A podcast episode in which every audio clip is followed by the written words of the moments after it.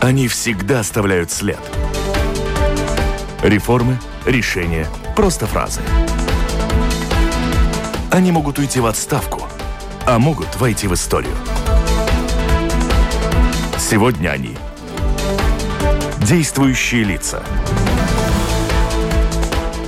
Здравствуйте. Деньги, которые мы получаем из еврофондов, деньги, которые мы зарабатываем, как много их в общей сложности, как и тратим, по какой формуле – об особенностях государственного бюджета и налогообложения в период пандемии, о деньгах и их количестве в нашем государстве. Говорим сегодня в программе «Действующие лица» с министром финансов Янисом Рейерсом. Здравствуйте. Добрый день. У микрофона автор и ведущая программы журналист Валентина Артеменко. На связи с нами мои коллеги. Это журналисты Кристина Худенко из новостного интернет-портала «Делфи» и Маргита Спрансмане, главный редактор еженедельника МК «Латвия». Здравствуйте, коллеги. Здравствуйте. Здравствуйте. Оператор звукозаписи Кристина Делле. Так, деньги, самый главный вопрос, начался 2022 год, как выглядит бюджет, сколько мы заработали, это нам в большинстве своем будет понятно, если вы нам можете сравнить. Мы действительно заработали больше, чем чуть не в годы предыдущие, и в год пандемии у нас не было спада. Заработали это, заработали Э, предпринимателей, потому что бюджетные деньги – это деньги, э, которые платятся ну, с налогов. я имею в виду государство. Да, да, но в конце декабря, 30 декабря мы перечислили самоуправлением дополнительно более 60 миллионов евро. Это та сумма, которая сверх плана по подоходному налогу э, граждан. То есть это ну, идет то есть самоуправление они получают, да, они свою получают, часть, это подоходный да, налог. И, и вот это 60 э, миллионов дополнительно. И практически по всем позициям э, бюджет, э, программа бюджета выполнилась, потому что мы, составляя 2021 год, уже делали осторожные прогнозы. И не было известно, и как раз составляли бюджет, помните, в первую, вторую волну пандемии, когда у нас был локдаун больше четырех месяцев. Ну, практически за лето и за осень э, экспортная промышленность э, вывела на то, что у нас бюджет пере, переполнился. Но пришлось же и тратить больше, потому да, что конечно. есть отрасли, которые остановились, и надо да, было им помогать, да? Конечно, потому и образуется бюджетный дефицит. И бюджетный дефицит, ну, он составляет, может составлять с двух частей. Это недобор в бюджет налогов, что у нас не произошло. И второе – это экстренная помощь э, в COVID, которую мы были, наверное, в топ-5 э, стран э, по объему, по валовому продукту по сравнению, что мы выдавали на помощь и организацию того, чтобы ну, спасти бизнес. Ну, то, то есть э, реальными деньгами больше, чем во многих других странах или так реальными деньгами, да. У нас э, по предварительным прогнозам, конечно, не все программы выполнились до конца, потому что эти программы были на два года рассчитаны, на 21 и 20 22 год, да, но э, примерно около миллиарда дополнительно э, средств выделено именно в связи с ковидом. Сразу могу назвать очень быстро. Это 200 миллионов, это каждому ребенку 500 э, евро. 100 миллионов – это каждому пенсионеру 200 евро. Более 500 миллионов – это помощь предпринимателям. Это мы спасли э, примерно 60 тысяч рабочих мест – и практически, если бы у нас ситуация повторилась 2008-2009 года, то уровень безработицы был бы э, на уровне 15-17%. Но именно это Дикставs побалсты и субсидированные рабочие места э, помогли спасти эти э, рабочие места. И когда сняли ограничения, бизнес вернулся на свои обороты без То есть вот эти 60 тысяч рабочих мест они заработали? Как заработали? Ну, в смысле, они были дикставы на просторе, да, да, потом, а потом сразу заработали. На... То есть тоже мы дискутировали вопрос про пенсионное накопление и так далее. Это все было первая цель помочь, вторая это снять э, нагрузку с социального бюджета. Потому что все люди, которые, если бы пошли на безработников, они бы тратили Съели деньги социального деньги, бюджета. Да. А у нас более чем 1 миллиард э, накоплений в социальный бюджет, и это очень важная статья, важное накопление. Э, потому что это гарантия э, пенсионной системы. И вот тут я могу сказать сразу, что нет никаких э, проблем с выплатой. А вот вы скажите, пожалуйста, вот нет никаких проблем, как долго это возможно, потому что в перспективе, если смотреть, очень, мы все понимаем, что работающих в Латвии становится все меньше, и настанет время, когда тем, тому небольшому количеству молодых людей будет не по силам ну, платить э, пенсии э, у нас, большинству населения. Да, как выглядит эта перспектива? У нас, э, ну, так говорилось и считалось, что вроде бы как ну, три человека на одного пенсионера. А если мы считаем до этого, кто платил налоги, то есть у нас э, почти что 30% населения не платило полностью налоги. То есть это было уменьшенные налоги разного вида, там трудовые дни неучтенные и так далее и тому подобное. То есть э, это было миф или четыре человека на одного пенсионера. Практически был один с половиной человек давал деньги пенсионера. И наша одна из задач – снять напряжение на теневую экономику и э, чтобы больше людей было э, и платили средства. Я думаю, что один из показателей, что это правильный путь, это эти дополнительные 60 миллионов, а, которые мы заплатили э, самоуправлением. Это сверхдоход того, что было. Это значит, что эти деньги пришли с зарплат. То есть это налог с зарплат. И значит, этот налог тоже и социальные взносы идет. То есть и э, социальный бюджет, у меня нет э, дат, э, сколько пополнился, но примерно на такой же сумму должно быть дополнительное пополнение и социального бюджета, несмотря на выплаты, несмотря на разные программы социального бюджета, которые были, это будет социальный бюджет с добавлением. То есть это, это ну, гарантия пенсионных выплат, это то, что каждый год социальный бюджет идет в плюсах. И 2021 год не исключение. Дорастем до такого положения, когда можно будет э, подходить к налоговому сбору ну, более гибко, когда мы говорили о том, что исключили полставки, небольшие ставки, в то же время есть родители, которые с детьми дома, они готовы работать на эти полставки или меньше и смотреть за своим ребенком. Ну, ну такой гибкий подход, или кому-то за стариками надо смотреть, чтобы у них была такая возможность. Или до этого надо дорасти? Мы уже до этого доросли, потому что э, ни один день не было э, ситуации, когда нельзя было э, воспользоваться этим делом. Просто надо регистрироваться в службе госдоходов и сообщить, что мои доходы не будут на уровне того и причину назвать. И это все. Это более 20 тысяч этим воспользовались уже в этом полугодии. И мой последний вопрос о бюджете. Цифры, которые мы сегодня имеем на 22 год, и вот те суммы, которые мы получим из еврофондов, они включены в наш бюджет или нет? Э, конечно, э, включены. В каком э, виде включены? Каждая позиция подразумевает кофинансирование. То есть, если мы получаем деньги э, с э, Европы, то мы должны, в зависимости от программы, финансировать. И мы не можем делать бюджет, не учитывая этих денег, потому что тогда мы не получим эти деньги, если у нас не будет возможности кофинансирования. Коллеги, да, я хотела уточнить, что предприятия, многие жалуются, что до сих пор не получили помощь в связи с октябрьским локдауном. С чем связаны такие задержки? Это связано э, с тем, что, ну, что мы и э, ожидали, и в будущем это будет ожидаться, это э, усложнение с Европейского э, Союза, с Европейской комиссией. То есть сейчас все программы, если в 2021 году в начале мы делали программы и начинали выплаты, то сейчас э, Европейская комиссия э, согласовывает каждую программу.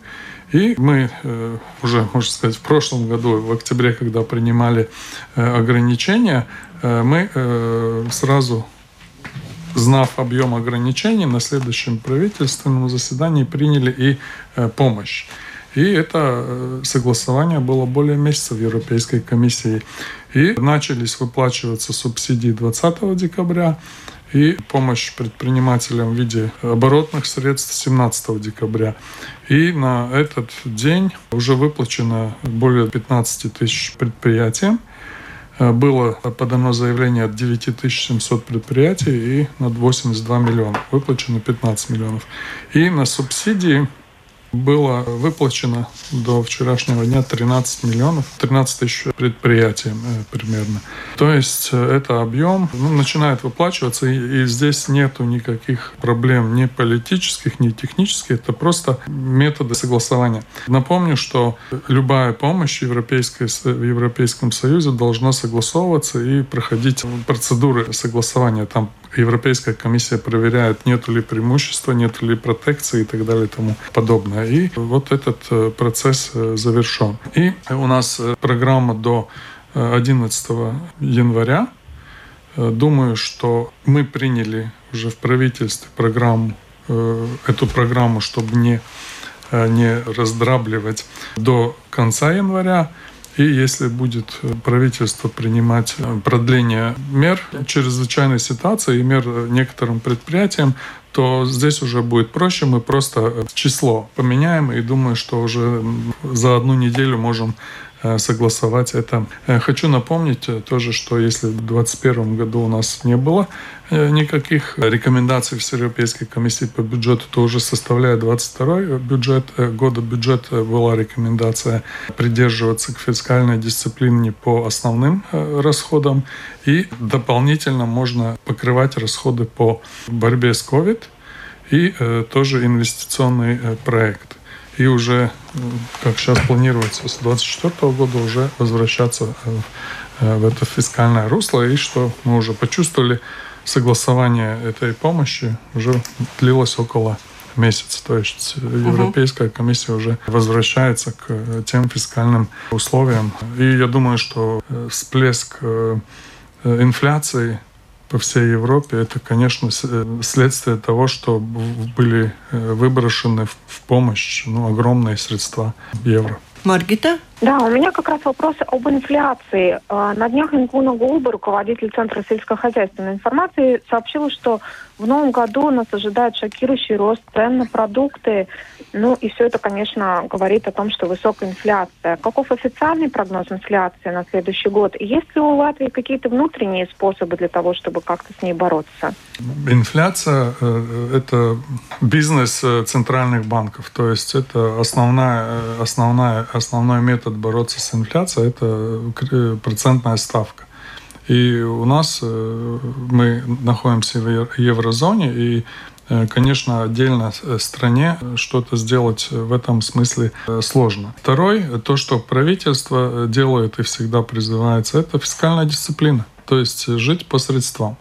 И, как я уже отмечал, что в ситуации, когда были выброшены на рынок дополнительные средства в большом объеме, Э, они, конечно, понесли за собой э, и вот эти ваши инфляции. рассуждения в карман в кошелек не положишь, когда идешь а покупать что, молочко. Да, а что можно, а что можно что, сделать? Есть а ли что, то Ну, я вам объясняю, что э, процентные ставки это, э, это то есть э, э, возможность дополнительно финансировать э, уже нет. Потому я вам сказал, что Европейская комиссия дала рекомендации, что бюджет должен быть сбалансирован. То есть у нас уже нет возможностей брать какие-то средства. Например, мы сделали программу по помощи в оплате счетов электричества всем, каждому жителю Латвии до апреля месяца, и мы это делали фискально нейтральным. То есть мы изыскали средства в других э, программах, сократили э, программы по зеленой экономике и э, пустили на э, компенсацию это примерно 70-80 миллионов евро на то, чтобы оплачивать счета. Кристина. А как вы оцениваете величину инфляции в следующем году? Что нам ждать? Бюджете было заложено примерно 3 4% инфляции, конечно, это будет больше. И по консультациям, ну, примерно сейчас э, тоже э, инфляция, примерно половина инфляции – это энергоресурсы которая дает. И по консультациям с Европейской комиссией, Европейский центральный банк, все-таки э, многие считают, что это будет временным всплеском. Но мы видели, что было с электричеством в декабре, доходило до 1000 евро. Сейчас это 100 евро э, за мегаватт. Да? То есть э, скачок в 10 раз. Да? Так и ожидается по другим энергоресурсам. Что мы говорили в правительстве и будем делать одну из, э, думаю, там нужны многие программы. Это именно по энергетической безопасности и переходу на э, те средства энергетики, производства энергетики, которые у нас есть. То есть у нас, ну, получается, интересная ситуация, что электричество примерно в Швеции, которое богато своими лесами, электричество производится и тепло в основном за счет ну, не скажем в основном, но очень многое часть, то есть корабли курсируют нашу штялда. Щепа, вот щепа. о чем говорят. Нашу щепу, да. да? На ней, я, вчера а? была программа, они говорят, у нас нет проблем, то, потому что мы щепой топим. Да, у нас есть щепа, а мы берем газ и нефть. У нас было 7 лет, уже 9 лет, предыдущая программа. Это утепление домов, утепление общественных зданий, это переход на щепу, переход на гранулы те, кто сделали, у них нет проблем. А кто не сделал, это, конечно, проблема. И я думаю, что мы должны делать э, часть э, в программах новых, часть грантов, то есть давать э, средства и частникам на то, чтобы они дома утепляли и переходили на отопление. Идеальный вариант — это тепловой насос и солнечная батарея. То есть тепловой насос работает на солнечной батарее, а на, на электричестве, а электричество производится от солнечной батареи. Это уже задача государства заинтересовать предпринимателя, потому что потребитель себе, сидит в своей квартире, и он смотрит на эти счета и теряет сознание. Ему не на что кушать, ему надо платить электричество и тепло. Он же не может повлиять на эту ситуацию и вынудить тех, кто продает тепло и электроэнергию в Латвии. Ну, э, надо я уже говорил, что свои 7, руки. примерно 7 или 9 лет эти программы были. И это э, не программы, которые э, полностью не выполнялись. И очень много средств э, от этих программ мы переделили во время э, начала ковида на э, инфраструктуры. Да? То есть, угу. Но они не использованы, никто не использовал, никто ничего не потерял, кроме тех, кто ну, получает бы... сегодня дорогое тепло и электричество. Но Валмер примерно же использовала ну, средства.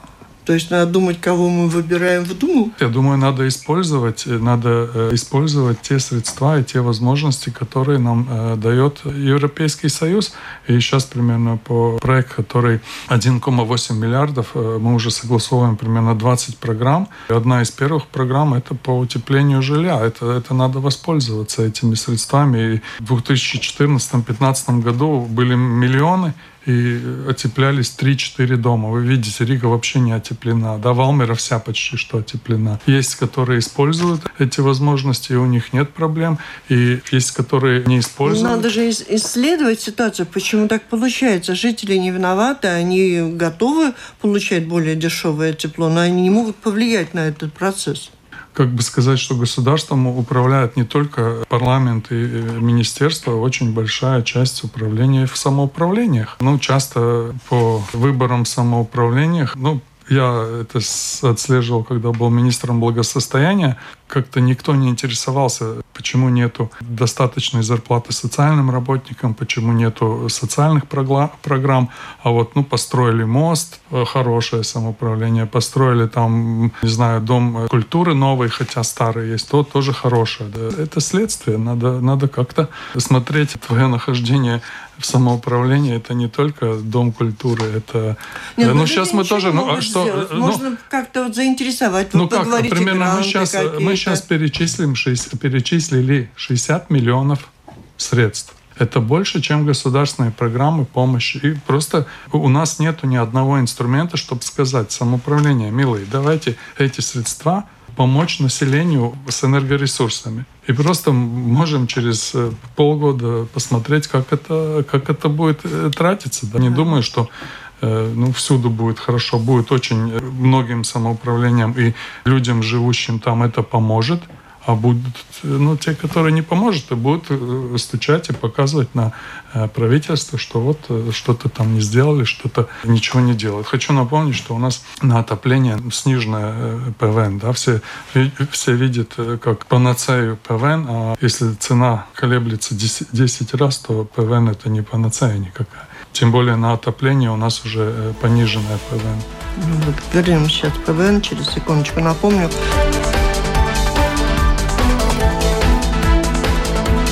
Вы слушаете программу «Действующие лица». В ней сегодня принимают участие министр финансов Янис Рейерс и журналисты Кристина Худенко из интернет-портала «Делфи» и Маргита Спрансмана, главный редактор еженедельника МК «Латвия». Коллеги, пожалуйста. Я хочу задать вопрос э, господину Рейерсу, как, э, возможно, не как министру финансов, а как члену правительства. В этом году э, в Латвии не было повышения минимальной зарплаты. В то же время в Евросоюзе обсуждается введение так называемой адекватной минимальной зарплаты, которая для Латвии по предварительным подсчетам могла бы составить 650 евро.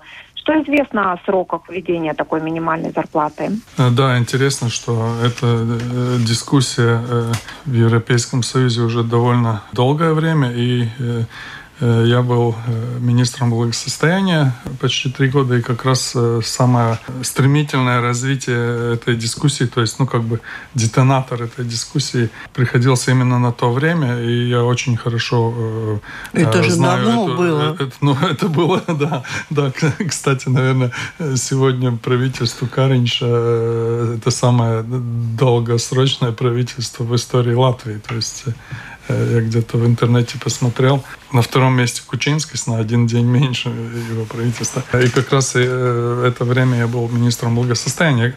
Там нету и Тогда, конечно, европейские страны сказали, что это невозможно, единую минимальную зарплату. Но пришли к выводу, нашли э, формулы, и действительно по формуле это примерно... Там нету такого одного, там коридор. И это с 550 до 600 50 евро.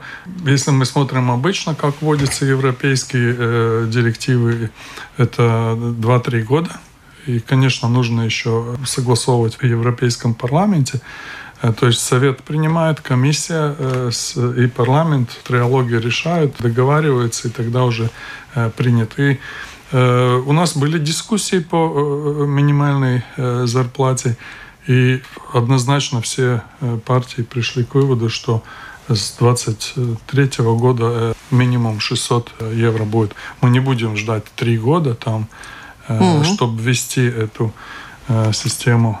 В законе этого нет, потому что это предусмотрено будет в законе, в бюджете следующего года, который уже принимает новый парламент. Но практически мы ну, закладываем такую сумму, 600 евро. И знают уже предприниматели там в регионах обычно бывают очень недовольны такого рода повышениями, что говорят, ну, что мы не можем. Да, мы говорили э, со службами трудоустройства, э, и сейчас по закону надо указывать зарплаты. И зарплаты примерно половина из более 10 тысяч вакансий, половина это больше тысячи евро. И не находят людей. Тогда вопрос, э, как это получается. Ну, не, необлагаемый минимум – это то, что заложено в бюджете, да, да уже необлагаемый минимум, да. Хочу Он сказать, нас... что с сегодняшнего, э, с, с понедельника это 350 евро вместо 300 евро.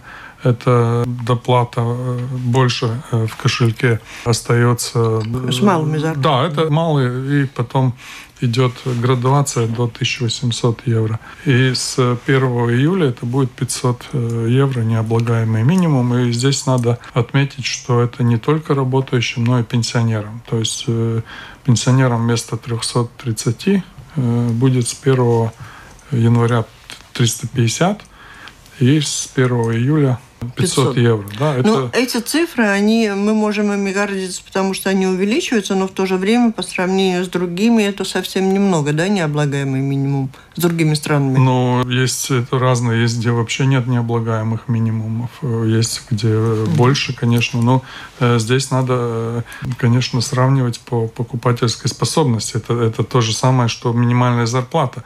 Это не значит, что у нас будет 2000 минимальная зарплата, как в Германии, да. То есть это не несравнимые вещи. Кристина? Что сегодня происходит вот в серой экономике? С одной стороны, те, кто получали пособие по простую, многие, наверное, наоборот вышли в свет. С другой стороны, в связи с отменом микроналогов, кто-то, наверное, предпочел все-таки нелегально работать. Как вы оцениваете и хватает вообще ли ресурсов э, ее отслеживать? Количество рабочих мест не сократилось, оно даже увеличилось. И количество запросов э, в службе трудоустройства увеличивается. Никто не говорит, что у меня надо отпускать людей, все говорят, у меня не, нету кто работает. И еще раз напомню, эти более 60 миллионов – это просто люди, э, которые, много людей, которые э, начали получать деньги не в конвертах и полставки, а получать всю э, зарплату с социальными налогами. То есть это уже социальные гарантии, краткосрочные, это безработица или больничный лист, и это долгосрочные социальные гарантии в виде пенсионных накоплений. Маркета? У меня вопрос по государственному долгу.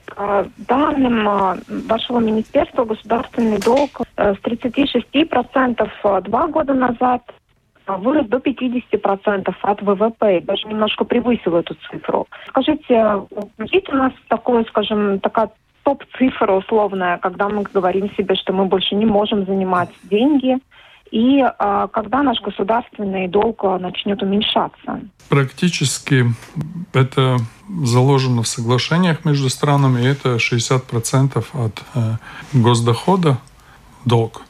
То есть, если мы смотрим цикличность кризисов, то мы бы могли занимать средства до 60%, но мы планируем, э, согласовывая с Банком Латвии, с Советом по фискальному надзору, то, что, э, конечно, это невозможно, нужно оставлять средства и на следующие кризисы. И, вот этот э, объем в 50% госдолга, на который мы вышли, он оптимальный. Почему сейчас у многих стран больше этот госдолг? Госдолг в 60% он рассчитывался э, из э, объема и платежей. То есть в среднем, когда э, госдолг был 2%, то есть можно посчитать, сколько страны платили за этот госдолг в году. То есть мы тоже, скажем, в 2010 году у нас долг был примерно 5 миллиардов, и мы платили 300 миллионов лат в год на обслуживание госдолга, то есть проценты банкам, которые нам одолжали деньги.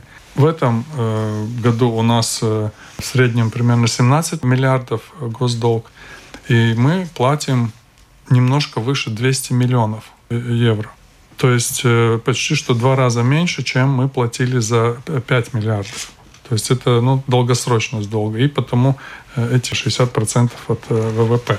Э, конечно же, сейчас в связи с инфляцией, я думаю, что Центральный банк Европы начнет повышать процентные ставки, и в будущем многие государства, которые вышли выше этого объема долга, будут ну, связываться с проблемами, потому что им уже нужно будет отнимать средства от бюджета и платить по процентам.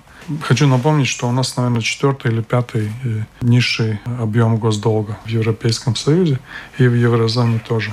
Все страны нарастили. Нет, э, нету такой страны, э, которая бы обошла этот кризис без увеличения госдолга. Когда будет уменьшаться, госдолг – это отношение между ВВП и объемом госдолга. То есть, повышая ВВП, уменьшается объем госдолга. Те наши траты, что задумано, запланировано в бюджете, там есть какой-то резерв, деньги на тот случай, если придется осуществлять опять помощь, поддержку предпринимателям? В этом году все, что связано с ковидом, возможно, дополнительные траты.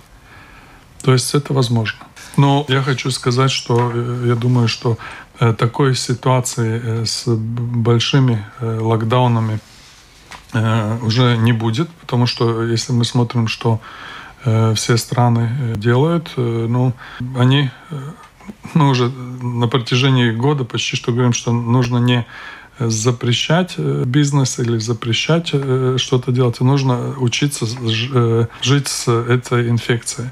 И думаю, что если мы сравниваем Э, ситуацию с запретами, которые были год назад и которые сейчас, конечно, это день и ночь. И у нас расходы тоже на помощь бизнесу уменьшаются, потому что разрешаются многие виды бизнеса. Ну, если прошлой зимой рестораны были закрыты, то сейчас они открыты. Есть э, э, правила, что нужно делать и как нужно делать. И я думаю, что в январе мы уже э, разработаем тоже э, порядок э, посещения концертов и так далее. Будем брать пример с других стран, как организовывается. Ну, к примеру, есть страны, где ну, в оперу можно идти, и нету там 500 мест только, если вместительность 2000, но нужен экспресс-тест. То есть в день перед э, мероприятием экспресс-тесты можете посещать оперу, концерт и так далее, да, если ну, негативный тест. Разные такие вещи. И, конечно, это уже, во-первых, людям э, нужны культурные мероприятия, без этого нельзя. И, во-вторых, тогда уже тем предпринимателям, которые это организуют, будет выгодно делать. Потому что сейчас, если у вас зал на 2,5 э, тысячи, можно только 500 человек, то это уже невыгодно. Так что, ну, например, был квалификационный матч по баскетболу, можно 500 человек. То есть, если э, организаторы организуют без зрителей, то у них нет расходов на охрану.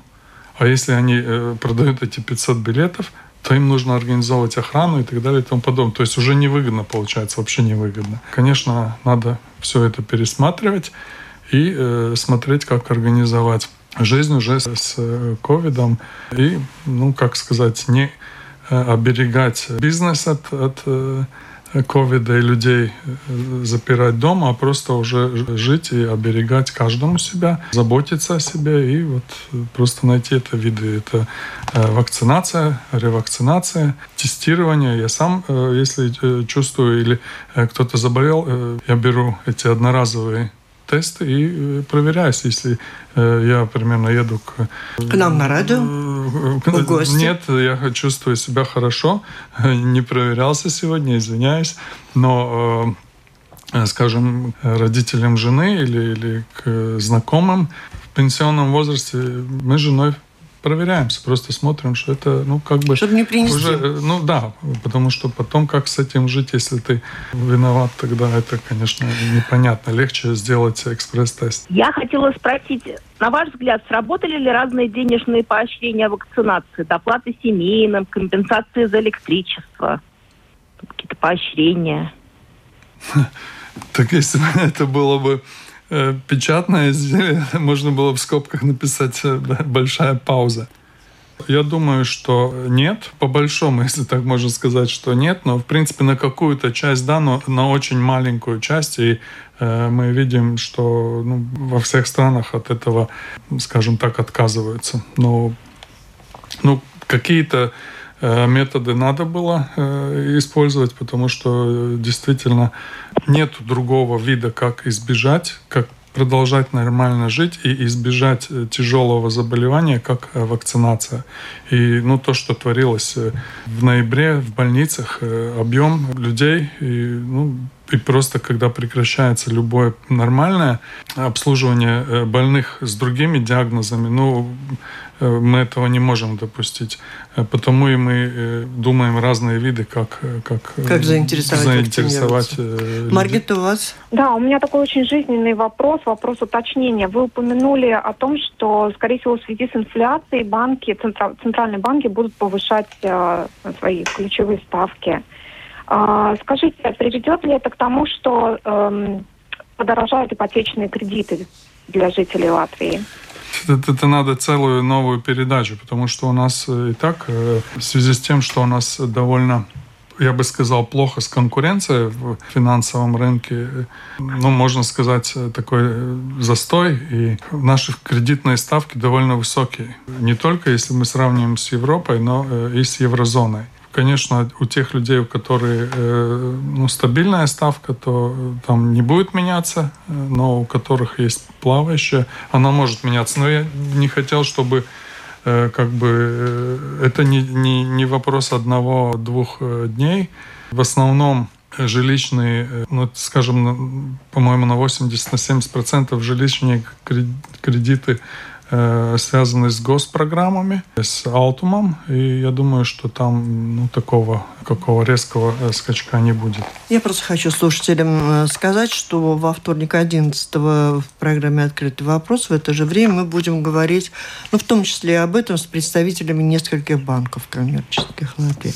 И в завершении практически говорили о том, что миллиард 820 тысяч евро – это то, что утверждено и будет получено Латвии по плану Фонда оздоровления экономики. Эти миллиарды, они уже к нам притекли где-то есть? Или нам надо вложить свои деньги осуществить какие-то проекты, и тогда мы получим эти деньги. Уже в сентябре э, был сделан первый транш э, в размере 237 миллионов, по-моему. Механизм такой. У нас есть большой план, согласованный с Европейской комиссией, и мы должны действовать по этому плану. Если, например, у нас жилищное утепление, должно утеплить столько квартир. Мы получили аванс, если мы не утепляем, будем платить свои деньги. Будем возвращать, есть, как бы получается. Ну, ну, ну, а, ну них... я не думаю, что все программы будут такие плохие, да.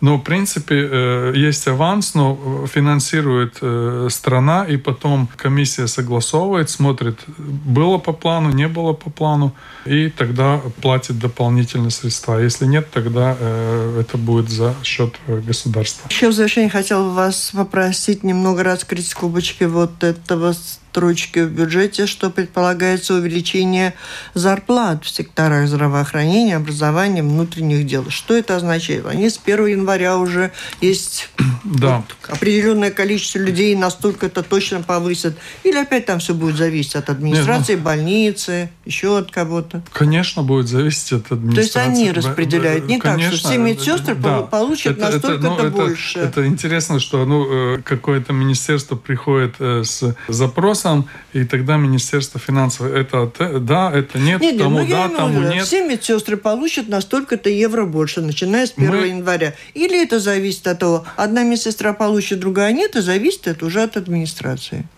Правительство вкладывает эти средства в оплату за услугу. Ну, называется повышение дальше... зарплаты да, вот здесь.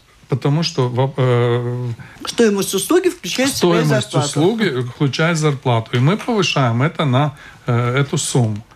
Как она будет распределяться, это делает, распределяет, э, не знаю, правление, главврач или, или что это э, делает? То есть вот люди, которые, которые, на которых направлено э, в системе образования, там, те, кто работают, и те, кто работает в системе здравоохранения, они, услышав вот эту новость, что повышаются зарплаты с 1 января, и вложены такие-то деньги, ни один из них не может так сразу сосчитать, ой, у меня будет настолько-то больше. Я думаю, что педагогам не платят за услугу, педагога ставка, там э, будет это больше прослеживаться, в системе внутренних дел тоже больше будет прослеживаться.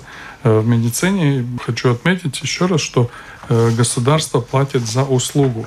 И в этом случае повысили на эти 40 миллионов, которые в зарплате, объем услуг именно счет зарплаты. И там уже или правление, или главный врач смотрит, как эти средства распределить. И по налогам стало известно, я так понимаю, что налоги не меняются, на снижение НДС не пошли, на электричество, газ ну, однозначно мы, НДС решили не снижать, если, да? Если программа снижения НДС была где-то в 40 миллионов, то мы снизили другие позиции более на 80 миллионов. Другим программа да. более обширная, обширная, и тут, э, конечно, очень важно отметить, что э, снижение НДС э, помогает только гражданам, населению, а нам нужно думать еще и о предпринимателях, потому что это конкуренция, это больше расходов. Ну, с одной стороны, у других стран это та же самая ситуация, то есть все производители будут с большими расходами, но мы пошли именно по пути того, что уменьшаем тарифную ставку один и сокращаем на 60 57% ОИК с этого года. Угу. И налоговая нагрузка на рабочую силу? Налоговая нагрузка на рабочую силу сокращается примерно на 70 миллионов, то есть у людей э, с меньшими зарплатами. Это примерно, связано с этим миним, минимумом? Э, необлагаемым минимумом, да. Это получается, ну как, если у вас было 300 необлагаемых, сейчас э, с июля будет 500, это 40 евро каждый месяц дополнительно только за счет того, что у государства меньше доход. Спасибо. На этом мы и завершаем наш деловой разговор о налогах, деньгах, средствах, бюджете и его тратах. Таковы планы на сегодняшний день, и они, мы можем говорить, оптимистичны? Конечно, я думаю, что э, оптимистично, и все уже почти что с омикроном провожают ковид как таковой. Все-таки я э, оптимист. И думаю, что и, и тоже дискуссия в правительстве о том, что мы должны искать виды как не закрывать, а как жить с этим, вселяют оптимизм. И я думаю, что, э, скажем так, что я тоже жду возвращения культурной жизни больше видим бизнес. Ну, я вижу с макроэкономической точки зрения по налогам, по, по доходам с налогов увеличивается. Программы, если будут какие-то проблемы, программы у нас уже сделаны. Просто ну, сейчас в этот в третью волну мы вообще новых программ не делали. Мы повторяли те программы, которые у нас были. То есть это значит оперативное реагирование и оперативное решение. И, конечно, единственная э, большая проблема – это энергоресурсы. Но уже с энергетикой, э, с электричеством э, мы целых четыре программы сделали. Мы еще здесь не упоминали, конечно, о том, что малоимущим мы сделали программу кофинансирования с самоуправлениями примерно 16 миллионов, э, то есть общая сумма 36 миллионов э, евро, помогать э, с оплатой жилищных услуг. И, конечно же, эти дополнительные 60 миллионов самоуправлением, которые сверх бюджетных доходов, они должны помочь пережить это довольно-таки ну, неприятное время. Спасибо. Это была программа «Действующие лица». В ней принял участие министр финансов Янис Рейерс и журналисты Кристина Худенко из новостного интернет-портала Делфи, Маргета Спрансмана из еженедельника МК «Латвия». Программу провела Валентина Артеменко, оператор звукозаписи Кристина Делле. Всем спасибо, удачи. До встречи в эфире.